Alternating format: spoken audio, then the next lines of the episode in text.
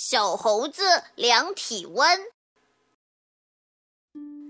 美丽的大森林里，善良的鹿大夫开了一家森林动物医院。为了检查小动物们的身体是否健康，鹿大夫决定免费为大家做健康检查。这个消息一传十，十传百。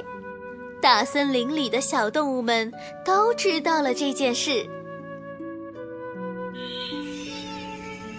到了那一天，很多动物过来做健康检查。鹿大夫忙不过来，就让一向聪明伶俐的小猴子来帮忙。小猴子自告奋勇要去帮大家量体温。第一个量体温的是鲫鱼。小猴子一量，哎呀，只有十二摄氏度。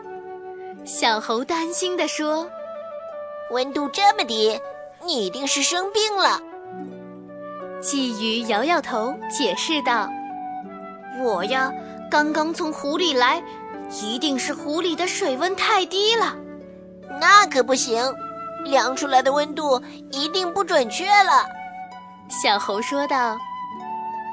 于是他催着鲫鱼去洗个温水澡再来，刷刷刷。鲫鱼洗完之后，小猴子又量了一次，这一次是二十五摄氏度。小猴挠挠头，感到特别的奇怪。鲫鱼摇摇尾巴，给小猴子解释了这个疑问。原来呀，它的体温是随着水温的变化而变化的。原来是这样啊！小猴子这才明白过来。于是他在鲫鱼的体检卡上填上体温正常。鲫鱼走后，小猴接着为小动物们量体温。梅花鹿的体温三十八摄氏度。黄牛体温三十九点八摄氏度，燕子体温四十六摄氏度。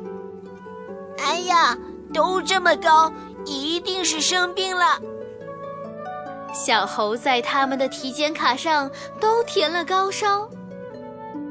陆大夫看到了他们的体检卡，笑了，慈爱地对小猴子说：“其实，动物的体温……”跟人的体温不一样，人的正常体温是三十七摄氏度，动物会因为住的地方不同，体温也会变化。其实啊，它们的体温都是正常的。小猴子恍然大悟，知道了，原来他们都没有生病，是自己搞错了。小猴子惭愧地低下了头。陆大夫摸了摸小猴子的头，指了指正在排队的小动物们。小猴子一下子就明白了陆大夫的意思，向他保证道：“这次一定圆满的完成任务。”说完，小猴子又继续给大家量体温了。